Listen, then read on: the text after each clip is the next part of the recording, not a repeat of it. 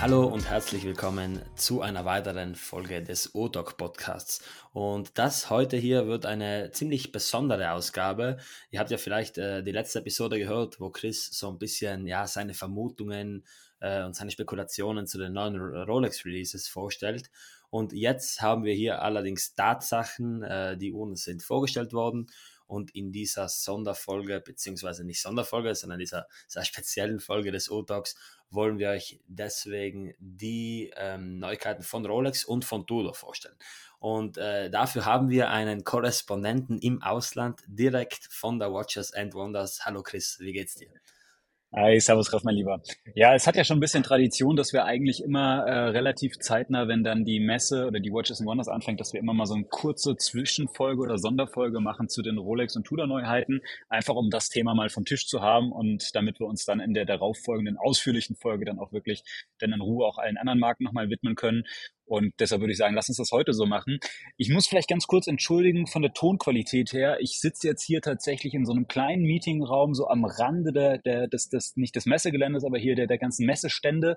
Hier laufen ständig auch Leute vorbei. Und witzigerweise, um das einfach auch nochmal dazu zu sagen, kurz vor mir haben, hat hier das gesamte Team von Houdinki in dem Raum aufgenommen und die haben hier ein ziemliches Chaos gemacht. Hier stehen Sekt- oder Champagnerflaschen rum, hier stehen Wasserflaschen verteilt. Gerade äh, ich, ich musste hier den Ben Kleimer quasi rausschmeißen, damit ich jetzt hier meinen Podcast schnell aufnehmen kann. Also ja, hier Urtalk, hat Houdinki Radio gerade aus dem Raum verdrängt. Nur um das mal zu sagen. Und die sind noch ziemlich zurückhaltend. Also ich habe hier gerade nur ein Wasser neben mir, kein Champagner, kein gar nichts. Genau, genau. Wir, wir, haben, wir halten uns hier zurück. Ich habe auch nur so ein, hier so ein leichtes kleines Wassergläschen hier stehen, jetzt für mich, aber. nee, und ähm, ich muss auch dazu sagen, ich habe leider mein Podcast-Mikrofon nicht. Da kann ich vielleicht noch eine ganz kurze Anekdote, bevor wir jetzt richtig in die Folge reinstarten. Und zwar ist ja ähm, diese Woche etwas chaotisch in Deutschland gewesen. Also das hast du wahrscheinlich gar nicht so mitgekriegt, Raf, aber in Deutschland gab es ja am Montag einen großen Streik. Dementsprechend bin ich schon am Sonntag geflogen. Ich wäre eigentlich sonst gestern geflogen und ähm, war am Flughafen schon alles dann überladen, weil die Leute alle umgebucht haben, ihre Flüge auf Sonntag. Und in dem Zuge ist mein Koffer irgendwo verloren gegangen, beziehungsweise ist nicht mit in das Flugzeug nach Genf gekommen. Und ja, seitdem bin ich quasi jetzt hier ohne Koffer unterwegs. Ich habe jetzt seit drei Tagen das gleiche Outfit an. Ich habe mir gestern in der Stadt schnell noch irgendwie mal so Wechselshirt gekauft. Aber äh, im Grunde habe ich nur ein Outfit. Mein Podcast-Mikrofon ist noch irgendwo in einem Koffer, der jetzt halt immer noch in Frankfurt steht. Und dementsprechend hier ein bisschen mit widrigen Umständen heute die Aufnahme. Aber ich hoffe, es geht trotzdem. Aber äh, wie stehen die Chancen, dass du deinen Koffer zurückbekommst? Ja, also sie haben ihn gefunden. Er sollte ah, okay. eigentlich äh, heute schon heute Mittag ankommen. Jetzt habe ich immer noch nichts gehört. Ah, da hängt ja dein, hängt ja dein Etikett dran, dass er dein, dein Label deswegen. Ja, ja genau, genau. Also der ist, er, er, ist, er ist wohl gefunden, aber mhm. ich weiß nicht, wann er kommt. Und es verzögert sich immer weiter. Also mal, mal schauen. Ich, ich sehe schon, dass ich wieder in Deutschland bin und dann wird er erst geliefert oder wie auch immer. Aber Dumme ja, Geschichte, so ja. Halt. Okay, Chris, aber wie sonst, bevor wir jetzt gleich mit dem Audio Risk Check weitermachen, wie sonst die allgemeine Stimmung aktuell auf der Watches and Wonders? Es ist ja gerade der zweite Tag, die News, äh, genau. die großen News sind draußen. Wie ist momentan so, ja, wie ist, wie ist so die Lage auf der Watches and Wonders? Also die, die Stimmung ist natürlich gut. Ähm, es ist klar, gestern, Tag eins ist immer so der Tag, da stürzen sich alle auf, auf was, äh, auf die Rolex-Neuheiten. Da, da ist immer ein ganz großes Gedränge vor dem, vor dem Rolex-Stand und jeder möchte da irgendwie durch diese Schaufenster die Neuheiten sehen. Das ist dann immer das große Thema. Jeder redet darüber. Und ab dem zweiten Tag merkt man schon, es verteilt sich wieder mehr. Es ist dann jetzt, hat jeder mal diese Neuheiten irgendwie zumindest hinter Glas gesehen. Das ist dann nochmal die Uhren in die Hand zu bekommen, ist mal nochmal eine andere Geschichte. Aber ähm, dann hat jeder schon mal das gesehen, dann weiß jeder, was da Sache ist und dann fokussiert sich alles auf die anderen äh, Uhren und das ist dann auch immer ganz schön. Was man dieses Jahr sagen muss, erstmalig ist jetzt äh, ist der asiatische Markt wieder dabei. Im letzten Jahr war es so, da hatte Asien noch weitgehend Lockdowns, dementsprechend war das eher europäisch und amerikanischer Markt und dieses Jahr ist es deutlich voller. Man merkt, dass sehr viele asiatische Kollegen da sind, sowohl Presse als aber auch äh, Händler aus Asien. Und äh, dementsprechend ist hier schon einiges los. Aber die Stimmung ist gut. Ähm, die Leute genießen halt diesen Austausch und es gibt halt jede Menge Uhren zu sehen und das macht halt auch Spaß. Das ist immer ein Highlight. Das kann ich mir vorstellen. Ich würde sagen, ich mache einen ganz, ganz kurzen Audio-Wrist-Check, lass dich dann deinen machen und dann stürzen wir uns direkt ins Thema. Ich genau. trage jetzt für die Aufnahme meine Eterna CXXV, also das Jubiläumsmodell zu äh, 125 Jahren Eterna aus den 80ern. Wie sieht es bei dir aus? Ich habe meine äh, Starbucks am Handgelenk. Ich muss über die Uhr nicht allzu viel sagen. Äh, passt mhm. natürlich jetzt zu der heutigen Folge, aber ist im Moment jetzt auch einfach die Uhr, die ich jetzt für die meisten mitgenommen habe, weil sie halt alles mitmacht und insofern, ja, aber auch passend zu der heutigen Folge natürlich. Perfekt. Ja, gestern, äh, also am 27. März um 8.30 Uhr war es dann soweit. Äh, Rolex hat zusammen mit der aktualisierten Webseite, muss man ja auch erwähnen, ja. ähm, seine Neuheiten vorgestellt. Und äh, Chris, ich würde an der Stelle natürlich dir das Wort übergeben. Führ uns mal so ein bisschen durch. Was gab es denn Neues von Rolex? Ja, also äh, war wirklich ein sehr überraschendes Jahr, weil Rolex unglaublich viele Neuheiten rausgebracht hat. Also wirklich mehr, als wir gedacht haben. Ähm, wir haben ein komplett neues Modell gesehen, was es so, so bisher noch nicht gab. Da kommen wir natürlich gleich noch oder nachher noch drauf zu sprechen. Dann, das kann man vielleicht schon mal kurz vorwegnehmen, Daytona feiert 60-jähriges Jubiläum. Es gibt eine neue Daytona. Also auch das ist natürlich eines der ganz, ganz großen Themen jetzt gewesen. Ähm, und ansonsten auch in vielen anderen Kollektionen Neuheiten. Ich glaube, in Summe sind es acht, wenn ich das auf dem Schirm habe, acht Kollektionen, die in irgendeiner Art und Weise angepasst wurden, aktualisiert wurden, erneuert wurden oder zumindest neue Modelle haben. Also das ist für Rolex-Verhältnisse wirklich außergewöhnlich viel. Und, um das auch ganz kurz nochmal, auch schon mal vorab zu sagen, Rolex war mutig, weil Rolex hat viele Sachen gemacht, die eher Rolex untypisch sind. Und auch darauf werden wir gleich zu sprechen kommen. Und äh, ja, es war, es war wirklich ein über, es war, waren überraschende Neuheiten dabei. Und ich hatte heute Morgen um 11 Uhr auch meinen äh, Termin bei Rolex gehabt und äh, konnte die Neuheiten schon alle wirklich in den Händen halten und begutachten. Und da sind äh, wirklich schöne Sachen dabei. Und ich würde sagen, lass uns da jetzt einfach mal so ein Stück weit durchgehen. Und vielleicht fangen wir tatsächlich einfach mit dem Modell an, auf das ich dieses Jahr die komplette, oder es ist die komplette Kommunikation, ist falsch, aber ein Großteil der Kommunikation erstmal fokussiert, und zwar auf die Daytona. Denn die Daytona feiert ihr 60-jähriges Jubiläum, 1963 erstmalig äh, vorgestellt. Jetzt im Jahr 2023 gibt es ein Update dieser Kollektion. Und wie das bei, halt bei Rolex typisch ist, ist das Update oder ist die Aktualisierung dieses Modells behutsam erfolgt. Und auf dem ersten Blick hat sich gar nicht so viel geändert. Die, ja, die Unterschiede stecken hier eigentlich im Detail. Äh, Detail. Und ich würde sagen, lass uns da einfach mal drauf zu sprechen kommen. Vielleicht vorab, die Uhr ist nach wie vor 40 Millimeter. Ähm, das Gehäuse ist leicht überarbeitet. Das ist, es, es wirkt ein Ticken geradliniger. Es, es erinnert, ja, es, es, es, es wirkt vielleicht dadurch auch ein Ticken sportlicher und ein Ticken größer. Es ist aber, ich habe es natürlich jetzt nicht nachmessen können, aber es ist laut Rolex wohl von dem Durchmesser komplett unverändert. Wahrscheinlich wird es dann im Nachhinein, wenn die Uhren dann auch ausgeliefert werden, äh, findige Leute geben, die die dann wirklich auf den, ja, auf den, den Zehntel Millimeter messen und dann feststellen werden, dass sie vielleicht doch einen Ticken breiter geworden ist. Aber ähm, am Handgelenk macht sie, macht das keinen Unterschied. Also ähm, ist es jetzt ein 40 Millimeter Gehäuse? Und nicht Rolex 38,5. Ja, das, äh, Rolex hat ja bei der alten auch gesagt, dass es 40 ist. Ja. ja und mhm. Rolex, Rolex sagt immer noch, dass es 40 ist und sie haben mir beteuert oder haben, haben geschworen, dass sich daran nichts geändert hat an, der, an den Ausmaßen des, des Gehäuses. Okay. Wie gesagt, ich, ich, ich konnte es nicht nachmessen. Dementsprechend äh, kann ich dir jetzt nicht sagen, ob es nicht vielleicht jetzt echte 40 sind und früher waren es halt 38,5.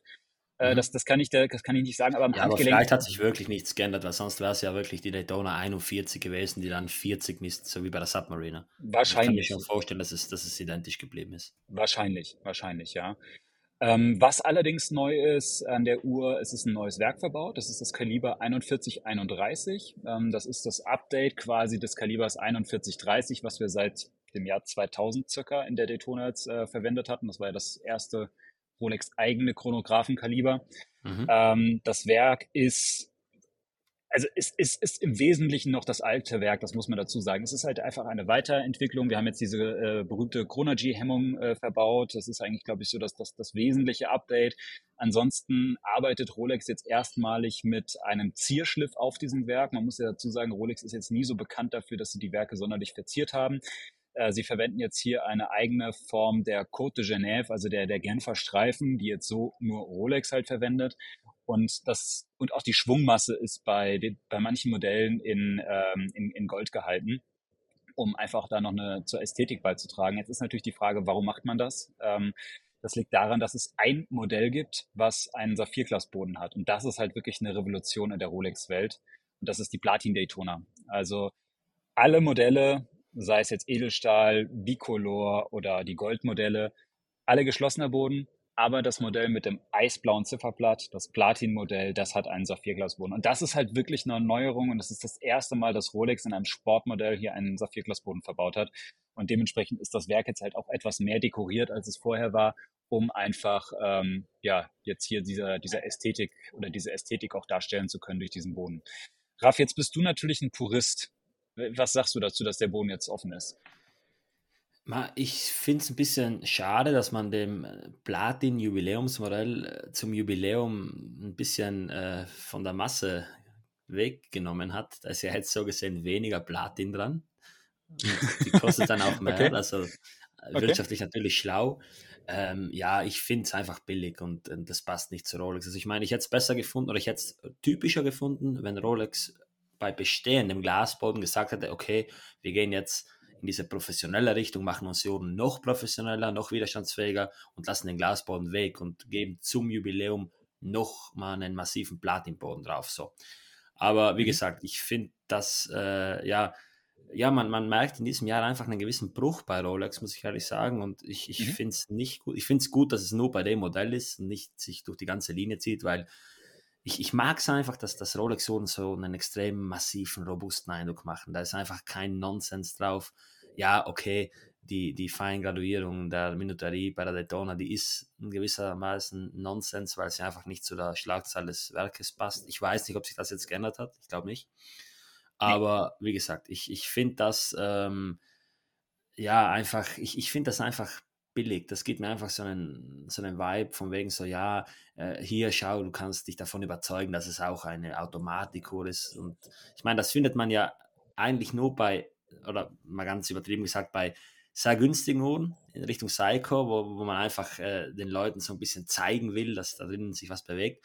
Oder dann bei absoluten High-End-Uhren, wo man die Handwerkskunst so schaustellen will natürlich auch. Ja, wobei das kannst du, so. Da muss ich dich kurz unterbrechen, weil eigentlich ist es tatsächlich ja nicht so. Es ist ja mittlerweile schon bei vielen Marken ja, ja, geworden. Ja, also das, auch, ja, auch ich, wollt, ja, ich habe es ein bisschen, ich habe ein bisschen äh, in dem Moment übertrieben, klar. Äh, es ist auch bei vielen anderen Marken, das zieht sich über das ganze Preisband.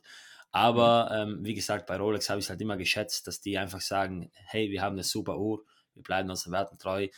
Äh, du hast keinen Mehrwert, du hast keinen Sinn in dem Moment äh, beim Tragen der Uhr äh, einen Glasboden zu haben. Es ist eine weitere Schwachstelle. Wenn du die Uhr zum Beispiel hart aufs Band fallen lassen würdest oder so, dann könnte das Schaden verursachen. Mhm.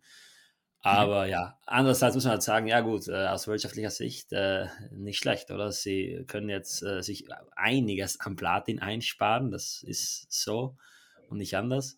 Und dazu ist das ja auch noch eine willkommene Änderung für viele Fans. deswegen ja, ich, ich finde es ja. persönlich, äh, ich hätte einen gra schönen gravierten Boden, hätte ich typischer gefunden, passender gefunden. Mhm. Aber mhm. ja, es ist, es ist. Aber ich muss dazu sagen, ich äh, bin gerade ein bisschen beeindruckt, dass das Kaliber 40, 30, 41, 30 2000 schon äh, mit einer Gangreserve von über 70 Stunden äh, ja, aufgeboten hat. Das muss damals ja, absolut. viel gewesen sein, oder? Absolut. Das war, das war damals auch sehr, sehr viel. Also, mhm. das ist auch das, das Werk ist durchaus bewährt. Also vielleicht ganz kurz, um diese, diese Sache mit dem Boden ähm, rund zu machen. Ich habe da auch sehr viel Kontroverses gehört. Ähm, ich persönlich bin ein Freund von Saphirglasböden, das, das bekennenderweise. Ich mag das äh, und mir gefällt es auch hier, mir gefällt es auch bei dem Modell und ich mag das zu sehen, was da für ein Werk drin ist. Also ich finde das an sich schön. Es ist untypisch für Rolex, es ist so eine Sache, damit muss man sich jetzt erstmal identifizieren können, ja, oder damit muss man sich vielleicht erstmal anfreunden. Ich finde es gut, dass es bei den Standardmodellen nicht so ist und dass das vielleicht jetzt auch nur bei diesem, bei der Platin-Daytona jetzt erstmal so als Ausnahmemodell ist. Also mich, mich, ich, ich will sagen, ich, mir gefällt es. Mir gefällt es ehrlich. Ich finde es schön. Ähm, ich bräuchte es nicht, aber ich finde es schön und ich finde das Werk, man kann es schon ansehen. Es ist natürlich jetzt kein Haute Horlogerie-Werk, brauchen wir gar nicht drüber diskutieren, aber es ist ein sehr solides, sehr gutes Chronographenkaliber und ich finde, das kann man schon mal sehen. Das ist aus meiner Sicht ist okay. Aber das ist natürlich am Ende des Tages irgendwie auch Geschmackssache. Ja, äh, vielleicht. Ja, sorry, sorry. Äh, mach, mach, mach ruhig weiter. Ich ja, ich verstehe es in dem Moment auch als einfach als ja, Darstellung von wegen, ja, wir zeigen unser eigenes Chronographenkaliber zum Jubiläum. Und ich hoffe, mhm. dass das wirklich äh, jetzt nicht zur Regel wird.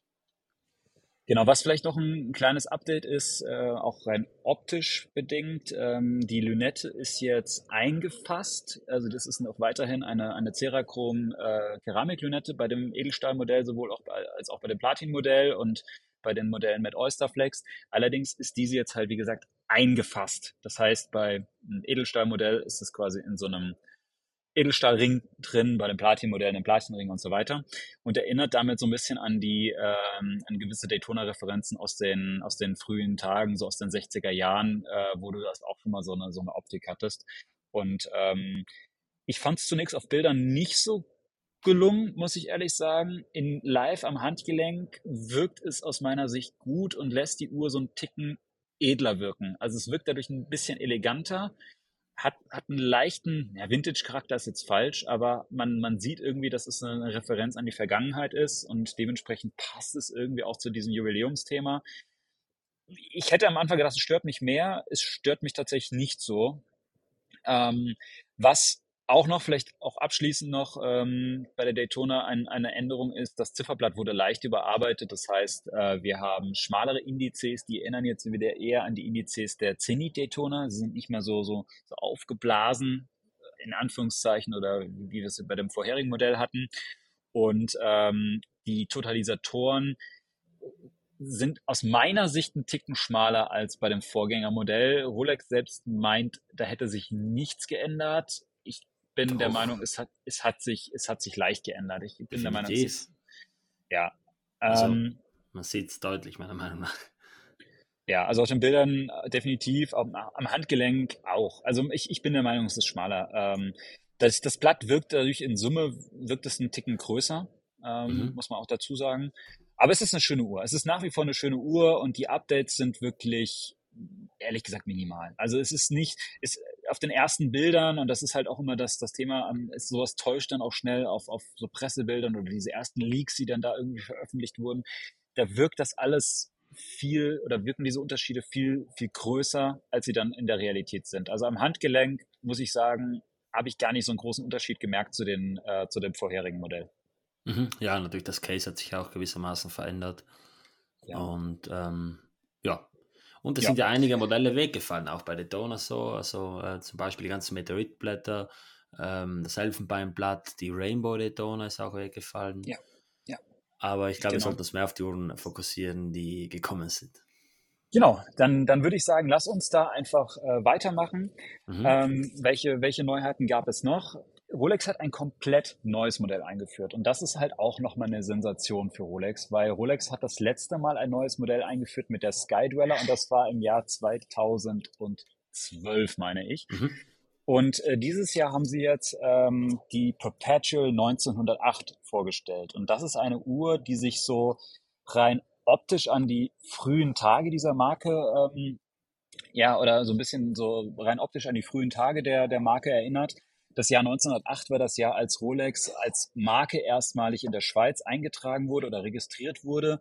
Und ähm, letztlich ist die äh, Perpetual 1908 jetzt keine Neuauflage eines Modells aus 1908, aber an so eine Referenz an diese Modelle in dieser Frühzeit der, der von, von Rolex. Also so auch, auch bis so in die 30er Jahre hinein ähm, erinnert das so an diese Modelle.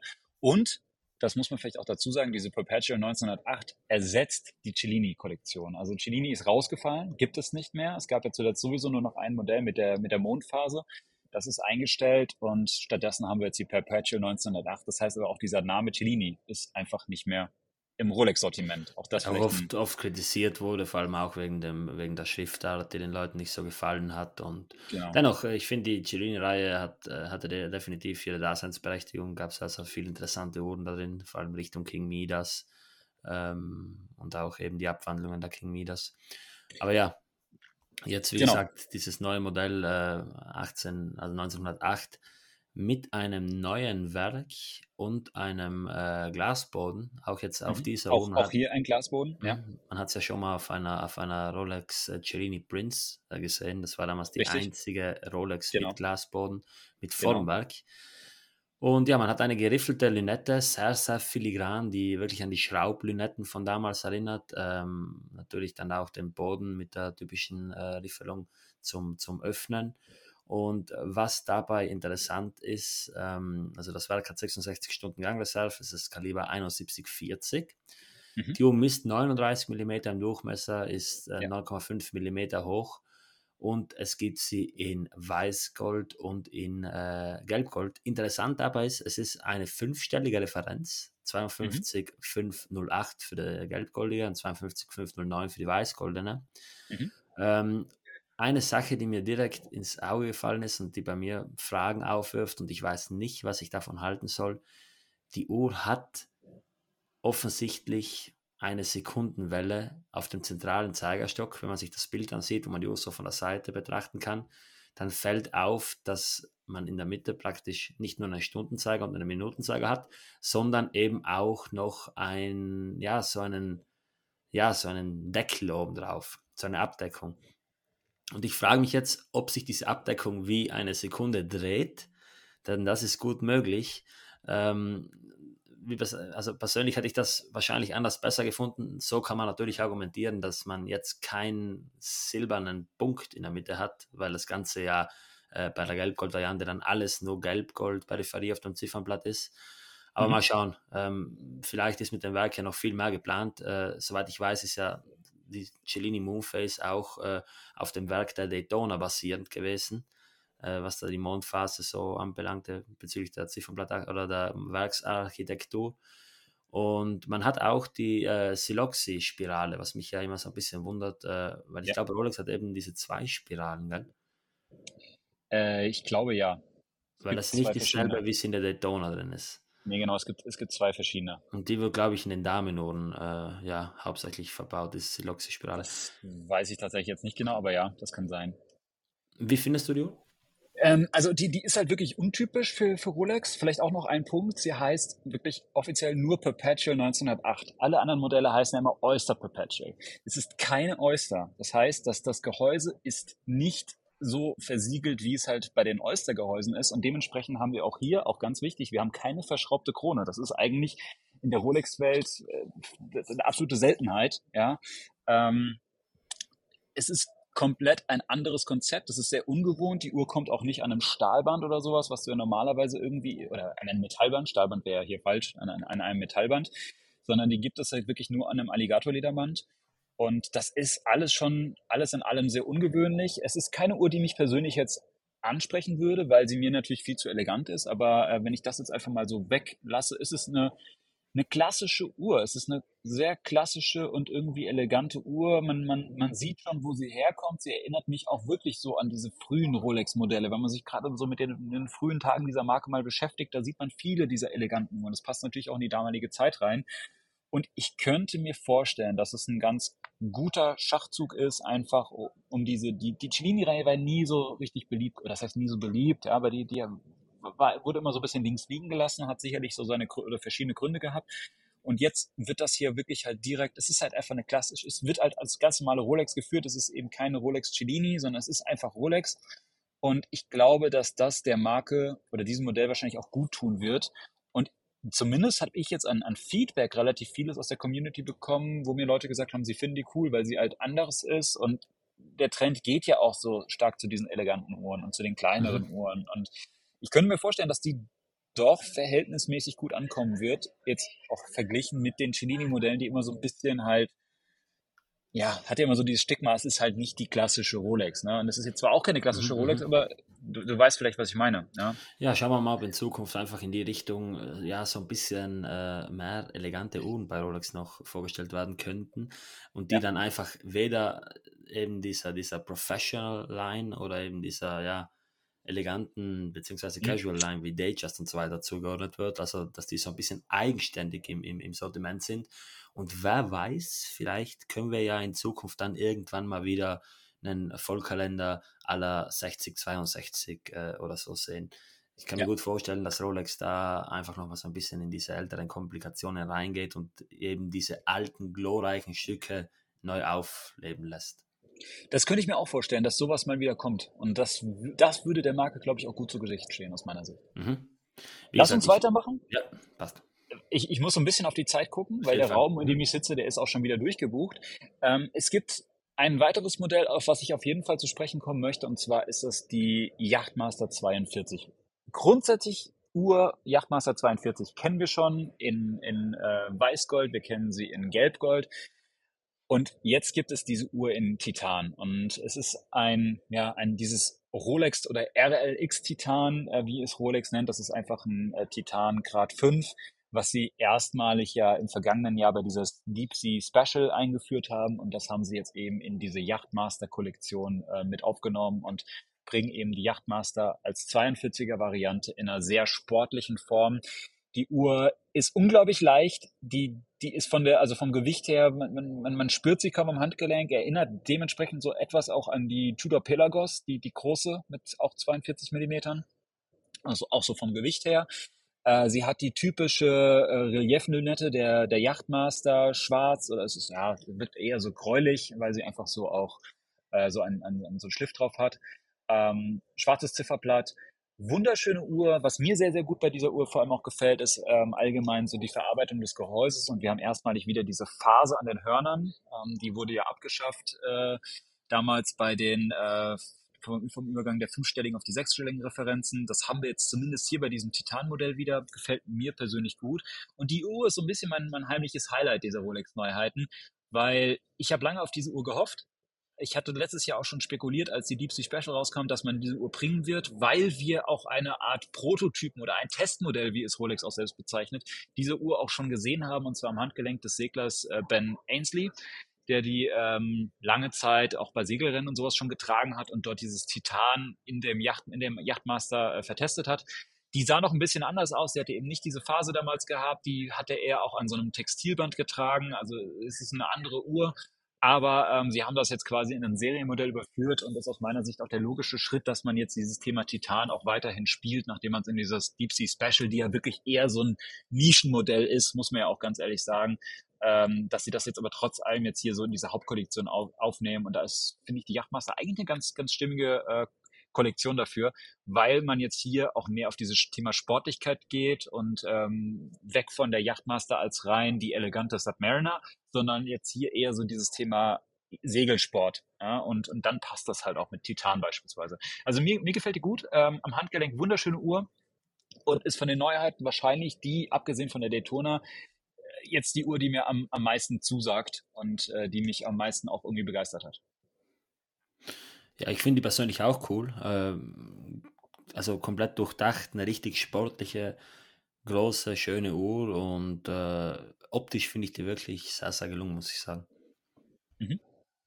Da vielleicht auch noch für diejenigen von euch, die sich jetzt fragen, ab wann ist die Uhr auch erhältlich? Das ist auch bei all diesen Modellen sehr unterschiedlich. Ähm, die frühesten Modelle werden so im Mai, Juni ausgeliefert. Die Yachtmaster kommt wohl erst recht spät im Jahr, wahrscheinlich so ab September rum, was mir gesagt wurde. Äh, die Daytona, über die wir vorhin schon gesprochen hatten, soll so im Juni äh, kommen, erstmalig. Also es dauert noch ein bisschen, bis die Uhren im Markt sind, aber die Yachtmaster kommt leider erst relativ spät im Jahr. Aber das ist eine Uhr, da könnte ich, also ja, das ist immer so eine Sache mit auf die Warteliste setzen lassen oder so. Das ist so eine Uhr, da werde ich vielleicht auch wirklich mal äh, bei meinem Konzi anfragen, weil die finde ich richtig gelungen. Dann äh, nächstes Update, äh, was wir was wir haben, die Skydweller wurde überarbeitet und ich hatte muss tatsächlich gestehen, als die gestern rauskam, dachte ich zunächst, ah ja, das ist jetzt die ist jetzt nur die bestehende Skydwellers einfach um neue Zifferblattvarianten ergänzt worden, aber nein, es ist ein gänzlich neues Modell. Das habe ich tatsächlich erst jetzt irgendwie verzögert richtig realisiert. Ähm, denn wir haben auch ein neues Werk drin. Also es ist ähm, jetzt das Kaliber äh, 9002. Davor war es das Kaliber 9001, wenn ich jetzt richtig liege. Und ähm, das Werk wurde überarbeitet. Das ist, wie gesagt, es ist im Grunde eher ein, ein Update des, des Werks. Es, es, es ist auch nach wie vor noch das gleiche System mit dieser Ring-Command-Lünette äh, zum, zum Einstellen des Jahreskalenders. Also das ist alles geblieben, das ist alles nicht neu. Aber die Uhr wurde, wie gesagt, vom, vom Werk her überarbeitet und wir haben jetzt auch neue Zifferblattvarianten. Und als Stahlmodell, was ja wahrscheinlich für die meisten so das Modell sein wird, was, was sie interessiert, gibt es sie jetzt halt in, mit einem weißen Blatt, wie auch bisher. Und äh, es gibt sie mit einem, so einem mintgrünen Zifferblatt. Und ähm, ja, es ist eine sehr gelungene Uhr. Ja, da kann ich nicht viel zu sagen, weil die einfach so extrem massiv ist. Die trägt sich ja größer als eine Deep Sea und größer als eine Yachtmaster 2. Ähm, aber ja, also finde die Farben gelungen und ist an sich eine schöne Uhr. Ja. Dann würde ich sagen, lass uns noch schnell durch die weiteren Neuheiten durchrauschen. Ähm, die GMT Master äh, gibt es jetzt in äh, der Bicolor und der Vollgold-Variante, jetzt in einer Gelbgold-Variante jeweils. Ähm, auch das schön gelöst. Äh, wir haben jetzt auch hier erstmalig einer, also die, die Gelbgold wurde ja eingestellt 2018, 19 rum sowas. Ähm, wir haben jetzt hier eine äh, zweifarbige Lünette, wirkt relativ dezent. Sie ist oben schwarz, sie ist unten grau. Ansonsten ähm, sehr, sehr stimmig, werden beide Varianten aktuell jetzt nur auch am äh, Jubilee-Band ausgeliefert. Äh, sieht in echt gut aus, ist im Grunde aber halt das Modell, wie man es schon kennt, jetzt halt nur in einer anderen Farbgebung. Da hat sich ansonsten jetzt nicht so viel geändert, aber ich glaube, die wird auch gut ankommen und muss sagen, die, die hat mir auch überraschend gut gefallen. Ich bin nicht so der Gelbgold-Fan, aber es kommt gerade mit diesem Jubilee-Band, hat das noch so ein bisschen so Vintage-Charakter, der da irgendwie rauskommt. Ja, stimmt dazu. Die sieht, muss man einfach sagen, gut aus. Also die Lünette hätte ich in ganz schwarz besser gefunden, aber äh, ansonsten erinnert die mich wirklich sehr an eben die fünfstelligen Referenzen und dementsprechend ja. gefällt sie mir eigentlich ganz gut, ja. Dann ein Update, was dir wahrscheinlich nicht so gefallen wird, Raf. Äh, die Oyster Perpetual Explorer gibt es jetzt nicht mehr nur noch in 36 mm, sondern in 40 mm. Das ist, ähm, die, die wurde jetzt, die 39er wurde ja eingestellt und durch einen 36er ersetzt. Ähm, jetzt gibt es quasi dieses, ja, diese, diese doch relativ schlichte Uhr eben auch für Kunden, die doch etwas größere Uhren wieder gerne mögen. Und sie haben die ja, 36er Variante jetzt genommen und sie wird ein bisschen aufgebläht quasi und ist jetzt halt 40 Millimeter. Beide sind nach wie vor noch, für, also auch die 36 Millimeter Variante bleibt weiterhin verfügbar, ja, aber sie wird jetzt halt ergänzt um eine 40er Explorer. Ähm, ist so eine, ist so eine Sache. Mir persönlich gefällt die wirklich gut. Ich bin Fan, weil mir die 36er immer zu klein war. Ich habe da immer gemeckert und gesagt, eigentlich finde ich, holt mich das nicht mehr ab. Die holt mich ab von der Größe, die trägt sich auch sehr, sehr gut, auch schön schlank. Es ist halt eine ganz, ganz schlichte, einfache Uhr, die einfach so, einfach nur eine gute Uhr, die erfüllt halt ihren Zweck und mehr soll sie auch nicht. Die ist nicht spektakulär in, in sich, sondern das Spektakuläre an der Uhr ist, dass sie halt einfach eine gut durchdachte Uhr ist. Und 40 Millimeter schmecken mir hier auf jeden Fall. Also mir gefällt die. Ich finde die richtig gut. Ich höre aber schon die, das, das Feedback aus der Community, wo die Leute schreien, warum haben sie die nicht in 38, 39 oder warum lassen sie die nicht nur auf 36? Äh, Raff, kontrovers, was sagst du? Du bist ja auch eher für die kleineren Uhren, du wirst wahrscheinlich du, 40 jetzt auch zu groß die, finden. Die 36er gibt es noch, äh, wahrscheinlich eine meiner Top 3 im aktuellen Rolex-Lineup und damit ist für mich äh, ja, die Sache gegessen. Wenn die 36er okay. weggefallen also wäre, dann, äh, äh man, man bringt... dann wäre ich jetzt am Toben. Okay. Nein, ich, ich, ich muss dazu, also auch das, was Rolex uns gesagt hatte, äh, es gab wohl auch das Feedback aus dem Markt, dass halt auch viele Männer gesagt haben, ist klar, der Trend geht nach, natürlich hin zu diesen kleineren Uhren, viele wollen die 36, aber es gibt halt auch viele Männer, die gesagt haben, naja, mit den 36 fühlen sie sich halt nicht mehr abgeholt, mit den 39 fühlten sie sich abgeholt und ich glaube, da kommt das einfach her und dann hat man jetzt einfach geguckt, dass man da jetzt halt zwei Größen anbietet, womit man ein relativ breites Spektrum abdecken kann und ich finde, es ist auch okay. Dann ein farbenfrohes Release und das ist eine Uhr, die mich tatsächlich überrascht hat. Äh, und zwar ist die Oyster Perpetual mit diesem ja, Tiffany-Blatt, wie es dann immer genannt wurde, also mit diesem hellblauen Blatt zurückgekommen. Allerdings ist es jetzt nicht mehr so rein hellblau oder rein babyblau, sondern es ist jetzt mit bunten Blasen ähm, über oder verdeckt. Also da sind so ähm, grüne, orangefarbene, gelbe, rosa, wie so Seifenblasen drauf, die sich auf das Blatt, über das Blatt verteilen und äh, wirkt unglaublich farbenfroh und ich dachte zunächst, naja, das wird halt so ein kleineres, also es wird eher so eine kleinere Oyster Perpetual sein, so als Damenmodell. Nein, es gibt sie auch sogar in 41 Millimeter und das Blatt ist tatsächlich ähm, relativ aufwendig äh, gefertigt, das muss man dazu sagen. Also das ist, ähm, das, das, das ist wirklich, sieht echt gut aus und ist es auch wohl der Herstellung, also vergleichsweise natürlich wird das alles maschinell hergestellt, das muss man dazu sagen, aber es dauert vergleichsweise halt länger, dieses Blatt zu fertigen, als jetzt die Standardblätter. Ist recht aufwendig, aber ähm, es sieht überraschend gut aus in echt. Also auf den Bildern war ich nicht so begeistert, dachte ich so, naja, das, das brauchst nicht unbedingt. Am Handgelenk ist die schon ganz witzig. Es ist sehr farbenfroh und es ist echt untypisch für Rolex, finde ich, so ein so gewagtes Blatt zu bringen. Was sagst du dazu? Ähm, ich weiß noch nicht ganz, was ich davon halten soll. Äh, mhm. auf den zweiten Blick sieht es dann doch ein bisschen durchdacht aus, also so als würden die Bälle so runterfallen und sich unten so genau. aufstauen. Ähm, ja, es ist meiner Meinung nach ziemlich so äh, Takeshi Murakami-Style mäßig gehalten, wie man es ja auch bei Blora so gesehen hat. Äh, ist ganz lustig und ich merke einfach, dass sie in dieser also bei Bachelor-Reihe einfach eine Uhr äh, gestalten wollen, die sich selbst nicht zu ernst nimmt, die so ein bisschen jugendlich ist, genau. was ja auch damals schon so war. Und ja, finde es ganz witzig, finde es ganz witzig, muss ich sagen. Ich glaube, es ist halt auch eine Uhr, die polarisiert. Also da wird es Leute geben, die finden die gut und dann wird es Leute geben, die werden sie ganz furchtbar finden und dann ist es auch okay. Und äh, die, die wird auf jeden Fall ihre Abnehmer haben, keine Frage. Ich, ich würde die auch tragen. Ich bräuchte sie jetzt nicht unbedingt, aber ähm, ich finde sie ganz gelungen, muss ich sagen. Dann haben wir, ähm, bevor wir noch zu dem abschließenden Highlight kommen, haben wir in der Daydate 36 mal wieder Steinzifferblätter, die mhm. wirklich cool sind.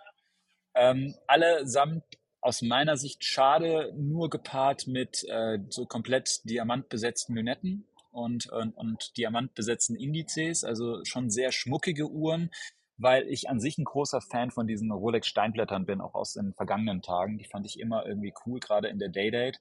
Ähm, jetzt hier sehr auffällige Varianten. Es gibt zum Beispiel ein sehr schönes grünes Blatt, ähm, wobei das ist gar, gar kein richtiger Stein, das ist eher so ein Aventurin. Aber dann gibt es noch, noch andere äh, Steinblätter, ähm, coole Uhr aus meiner Sicht. Ähm, ich, wie gesagt, hätte sie lieber ohne Diamanten gesehen. Dann wäre es für mich auch ein bisschen mehr Unisex gewesen. Aber das ist natürlich immer so eine ganz subjektive Geschichte. Und wahrscheinlich wird es auch Männer geben, die sagen, die finden genau das jetzt so in der Konstellation cool. Ja, ich hätte mir gewünscht, dass die Blätter ähm, plain kommen, wie es damals war, also ohne Indizes. Aber ja, ich, ich keine Ahnung. Ich, ich finde es so ein bisschen schade, weil die Indizes, die machen es halt sehr speziell. Wahrscheinlich ist ja auch der Gedanke dahinter irgendwo, dass man sagt, man will äh, die Uhren jetzt nicht äh, für jedermann bekömmlich machen, äh, dass man einfach ja mit der, mit der äh, hohen Nachfrage ein bisschen zurechtkommt. Ja. So, und last but not least, das Highlight oder ein absolutes Highlight, was es auch so nicht im offiziellen Rolex-Katalog geben wird. Ähm, auch eine, eine, eine, Uhr, die auch bei Konzessionären wahrscheinlich nur auf, auf Anfrage, beziehungsweise die der Konzessionär dir anbieten wird. Und zwar die Oyster Perpetual Day Dates in 36 mit einem ja, mit so einem Puzzle-Zifferblatt. Und ähm, das Spannende ist jetzt gar nicht nur dieses Puzzle-Zifferblatt, das sind so wirklich so Puzzleteile, die sich ineinander fügen, sondern diese Uhr ist komplett untypisch. Und zwar hat sie anstelle des klassischen Datums auf 3 Uhr hat sie ein, eine Datumsscheibe, die nur aus Emojis besteht. Da sind zum Beispiel so Herzen oder ein Kuss-Smiley oder mal eine Rolex-Krone. Also es sind wirklich 31 verschiedene Emojis auf diese Datumsscheibe gedruckt. Und um das Ganze noch, noch abzurunden, das Konzept, haben wir oben bei der Wochentagsanzeige ähm, ja, wie möchte ich sagen, so positive, Rolex nennt es inspirational words, also so, inspir ja, so Wörter, die dich irgendwie ein bisschen pushen, inspirieren sollen. Und das sind dann so Sachen wie zum Beispiel Peace, Love, Hope, ich glaube Gratitude und sowas. Also wirklich äh, solche Sachen, die also wirklich so, so einen positiven Vibe ausdrücken sollen. Und diese Uhr ist komplett verspielt gedacht. Es ist jetzt auch eben nicht so, dass Love irgendwie für einen gewissen Wochentag steht oder dass halt irgendwie, dass das Herz-Emoji irgendwie für irgendein Datum steht.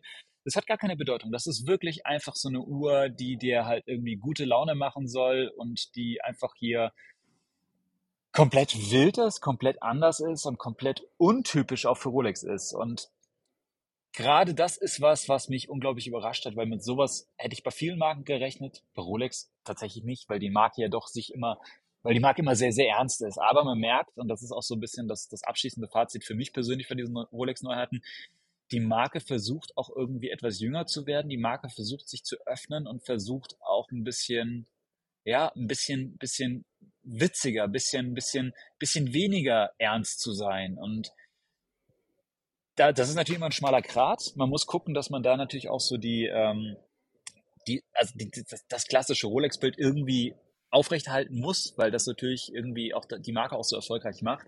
Und andererseits ist es aber schon irgendwie ganz witzig, dass sie da auch mit solchen kreativen Konzepten spielen. Wie, wie findest du diese Uhr denn? Also ich muss sagen, ähm, das war gestern so, äh, während man sich so die Neuheiten durchschaut, bin ich so durch Instagram geswiped und sehe auf einmal diese Day-Date. Und ich dachte mir auf den ersten Blick, nee, das, das ist irgendein Custom, das kann nicht echt sein. Und dann war es aber tatsächlich, dass ich gesehen habe, ja, Bild von Watches and Wonders und so weiter. Und äh, ich würde sagen, Jule ist so ein bisschen mein Guilty Pleasure. Also ich finde es natürlich rational betrachtet nicht gut, dass die jetzt so, ja, irgendwie fast schon, ja, verunstaltet wird. Ähm, ich mag die Uhr auch in Gelb und in Weißgold überhaupt nicht, muss ich sagen. Äh, in Gelb und in Roségold, aber in Weißgold finde ich die doch irgendwie witzig. Aber das wäre halt eine Uhr, wo man sagt, ja, ganz ehrlich, so, äh, die hole ich mir, wenn es mir komplett wurscht ist und, und, und ja, ziehe die zweimal an. Äh, ich glaube, jetzt wird es wieder Sinn machen, wenn Rolex wie damals in den, in den äh, ja, vergangenen Jahren oder 80er, 90er und so weiter äh, Kalender zu der Uhr dazu packt. Da hätte jetzt wieder einen Sinn. Oder mhm. wenigstens so einen Schlüssel, dass man ähm, ja, äh, wenigstens die Emojis äh, den, den einzelnen Tageszahlen äh, oder Datumszahlen zuordnen kann. Das war vielleicht ganz sinnvoll. Aber ja, ich finde das Email-Ziffernblatt äh, mhm. finde ich beeindruckend, dass Rolex mal sowas bringt. Echt schön. Mhm. Und ja, ich, ich habe schon ganz genau im Kopf, äh, wer so eine Uhr tragen würde. Ich will mich dazu jetzt nicht äußern, aber ich, ich, ich könnte mir halt vorstellen, dass die Uhr gerade äh, ja, westlich von uns äh, ziemlich, ziemlich beliebt sein dürfte. Einfach so als, weißt du, ich kann es mir richtig vorstellen, dass das ein richtiges äh, ja, Geschenk ist von wegen, ja, schau hier, äh, die, die süße Rolex so, so ein bisschen verspielt, so ein bisschen. Und ich kann mir eben auch gut vorstellen, bei dem ganzen Hate, die du bekommt, dass die in einigen Jahren, ähnlich wie die Rainbow Daytona, äh, ja, extrem, extrem stark nachgefragt sein werden dürfen. Absolut. Also da bin ich mir sicher, ehrlich gesagt. Also ich glaube, dass diese Uhr einen massiven Hype, eine massive Nachfrage auf lange Sicht gesehen haben wird. Das ist, weil es so untypisch ist. Genau, weil sie wirklich so aus allem heraus äh, tritt oder aus allem heraus tanzt, was man so von Rolex eigentlich kennt. Das ist wirklich eine Uhr, die ist komplett anders als das, was du bisher von Rolex so gesehen hast. Und das macht sie so außergewöhnlich. Und genau deshalb wird es da ganz viele Leute geben, die diese Uhr haben wollen. Und, was man vielleicht noch dazu sagen muss, Rolex limitiert natürlich nicht offiziell, ähm, aber was sie auch ganz klar gesagt haben, diese Uhr wird nur in sehr geringen Stückzahlen hergestellt. Es liegt unter anderem auch an diesem Thema Email-Zifferblatt. Ja, das ist halt einfach in der Fertigung sehr aufwendig und sie können halt davon nur, nur eine gewisse Stückzahl halt so machen. Und das wird keine Uhr sein, die halt irgendwie groß breit verfügbar sein wird. Dementsprechend ist es halt auch ein Modell, was halt off-Catalog ist. Also das ist, ist schon sowieso verwunderlich, dass sie das jetzt hier so offen kommuniziert haben. Ähm, ich glaube, die wird auch auf Dauer von der Rolex Webseite verschwinden und dann wird diese Uhr halt wirklich nur dann verfügbar sein, wenn der Konzessionär meint, hey, ich habe da vielleicht einen Kunden, dem ich diese anbieten möchte. Na, und ja. Genau. Was ich vielleicht noch abschließend erwähnen möchte, einfach damit es noch ein bisschen vollständig ist, es gibt einen äh, Teil der Rolex Releases, der mich persönlich immer am meisten interessiert und das sind die äh, außergewöhnlichen und höchst seltenen Off-Catalog-Modelle. Mhm. die äh, auf der Messe ja so gut wie gar keine Präsenz haben. Man sieht die immer nur durch irgendwelche äh, abfotografierten Bildschirmfotos und so weiter. Und mhm. Rolex hat sich äh, ja in dem Jahr wirklich mal, äh, ja, haben sie mal krass Gas gegeben. Es gibt eine ähm, 126 576 äh, DBR, also das ist der Brilliance Daytona in Platin mit, ähm, ja, äh, Baguette-Schliff oder ja, Princess Cut-Schliff, äh, Lünette und Diamant-Indizes. Es gibt dieselbe Uhr dann auch ähm, mit Pavé-Ziffernblatt, also kompletten Pavé-Ziffernblatt. Äh, dann gibt es die Uhr, das 126 599 ähm, DRU in Weißgold mit Rubin-Lünette und Rubin-Indizes und Diamanten auf den Hörnern. Dieselbe Uhr gibt es dann auch noch in Gelbgold, das 126 598 DRU. Mhm also Desolate Rubies heißt es dann. Die Uhr gibt es dann auch in Gelbgold als 126 548 DBR, ähm, ja, mit einem komplett ausgefassten Baguette-Schliff, äh, ja, Armband und auch das, die ganze Uhr ist ausgefasst mit Baguette- äh, äh Indizes, Pavé, vom Blatt, äh, Baguette-Lünette. Also die hat dann gar keine Funktion mehr, so in dem Sinne. Die Uhr mhm. gibt es dann natürlich auch als Weißgold-Version, ähm, 126 549 DBR. Und dann gibt es noch zwei ganz besondere Stücke, nämlich eine 126 549 DBR GMT Master Left-Handed mit einem grünen Malachit-Ziffernblatt. also mit diesen Streifen, mit einer Smaragd-Lünette und ähm, ich sehe gerade, ich glaube, die, die, die, die, Referenz ist, ist, ist falsch im Moment. Ich habe die jetzt falsch gelesen, aber mit grünen äh, Smaragden und äh, schwarzen, äh, ich glaube, schwarzen Smaragden oder schwarzer Saphir, bin gerade nicht sicher. Und einem, also einen äh, Band, wo auch die Außenglieder aus, aus, äh, mit Baguette, äh, Baguettes ausgefasst sind, sowie auch die Hörner, was ich so noch nie gesehen habe bei Rolex. Ähm, und dann das Highlight ist die 82669, so DBR Sea-Dweller mit einem Gesamt-Diamantgewicht äh, ja, von knapp 63 Karat. Also das muss man sich mal auf der Zunge zergehen lassen. Ich habe das gerade mal hier ähm, äh, durch, eine, ja, durch einen Informanten, ich das Ganze mal ähm, ein bisschen genauer zusammengefasst bekommen. Die Uhr hat auf dem Ziffernblatt 130 Diamanten, auf der Lünette 153, auf dem Gehäuse 125, auf dem Gehäuseboden, wohlgemerkt, 40 Diamanten, im Armband 458 und also insgesamt 921 Diamanten bzw. 62,2 Karat. Ich kann mir gut vorstellen, dass die Uhr wahrscheinlich äh, ja, weit über eine Million Franken kosten wird. Ich glaube eher so eineinhalb Millionen kann ich mir vorstellen. Und das wird mit Abstand die teuerste Rolex sein, die jemals äh, von Rolex direkt angeboten wurde. Wahnsinn. Ja, das sind natürlich ganz, ganz außergewöhnliche Modelle, die man so halt nicht zu sehen bekommt. Und Sieht man die auf der Messe? Hast, hast du die sehen nein, können? Nein, nein. Nein, nein, nein. also, ich glaube, einige das, Bilder wurden ja gemacht von dieser Rubin Daytona zum Beispiel. Ja, es ist, ist ja so, ähm, das weiß ich natürlich jetzt nicht, das hat jetzt Rolex mir nicht so gesagt, aber es gibt natürlich, also sie haben teilweise diese Uhren natürlich auch da und das ist dann oftmals auch für die Händler, die kriegen dann sowas mal gezeigt. Dann gibt es so diesen Koffer, wo so diese Specials äh, drin sind. Und die werden dann, der wird dann vielleicht auch mal rausgeholt und gezeigt. Ähm, das aber man merkt sehr, schon, dass Rolex wirklich äh, versucht, auch dadurch, dass die Uhren ja nicht gezeigt werden auf der Messe, dass sie einfach versuchen, die extreme Exklusivität zu wahren. Und das finde ich gut. Dass die einfach nicht der Öffentlichkeit gezeigt ja. werden. Man, man hat nur Leak-Bilder davon, die hat man immer, jedes ja. Jahr.